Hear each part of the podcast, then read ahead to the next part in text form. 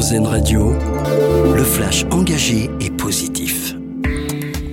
Bonsoir à tous. L'intelligence artificielle va se déployer dans les lycées pour venir en aide aux élèves en difficulté. Le système MIA sera disponible pour tous les lycéens de seconde dès septembre 2024 afin de les accompagner en français et en maths. Le ministre de l'Éducation a également annoncé aujourd'hui d'autres mesures pour tenter d'élever le niveau scolaire des Français, notamment un brevet des collèges plus difficile et indispensable désormais pour entrer en seconde. Plusieurs milliers de postes de professeurs seront également créés dans les prochaines années. Le département du Pas-de-Calais débloque 50 millions d'euros afin de remettre les routes en état suite aux inondations. Près de la moitié du réseau routier départemental a été touché par les intempéries de fin novembre.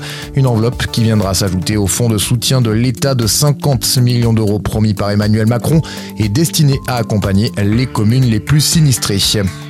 C'est une première en Europe. L'aéroport Toulouse-Blagnac vient d'inaugurer une station de production et de distribution d'hydrogène vert de bornes de recharge destinée à alimenter les bus voyageurs, mais aussi les tracteurs pour les avions sur les pistes. Elle permet actuellement de faire rouler 5 bus sur la plateforme aéroportuaire. Elle représente un investissement de plus de 7 millions d'euros en partenariat entre Engie et la région Occitanie. Dans l'actualité également à l'étranger, l'Irlande va profiter de la journée internationale des droits des femmes le 8 mars prochain, et ce pour organiser deux référendums sur l'égalité de genre. Le gouvernement va notamment proposer de modifier deux articles de la Constitution faisant référence aux femmes au foyer et à la famille, une formulation qui ne reflète plus la vie moderne, a déclaré aujourd'hui le vice-premier ministre qui estime ce langage dépassé. La formulation exacte des termes des référendums doit être approuvée par le gouvernement ce jeudi.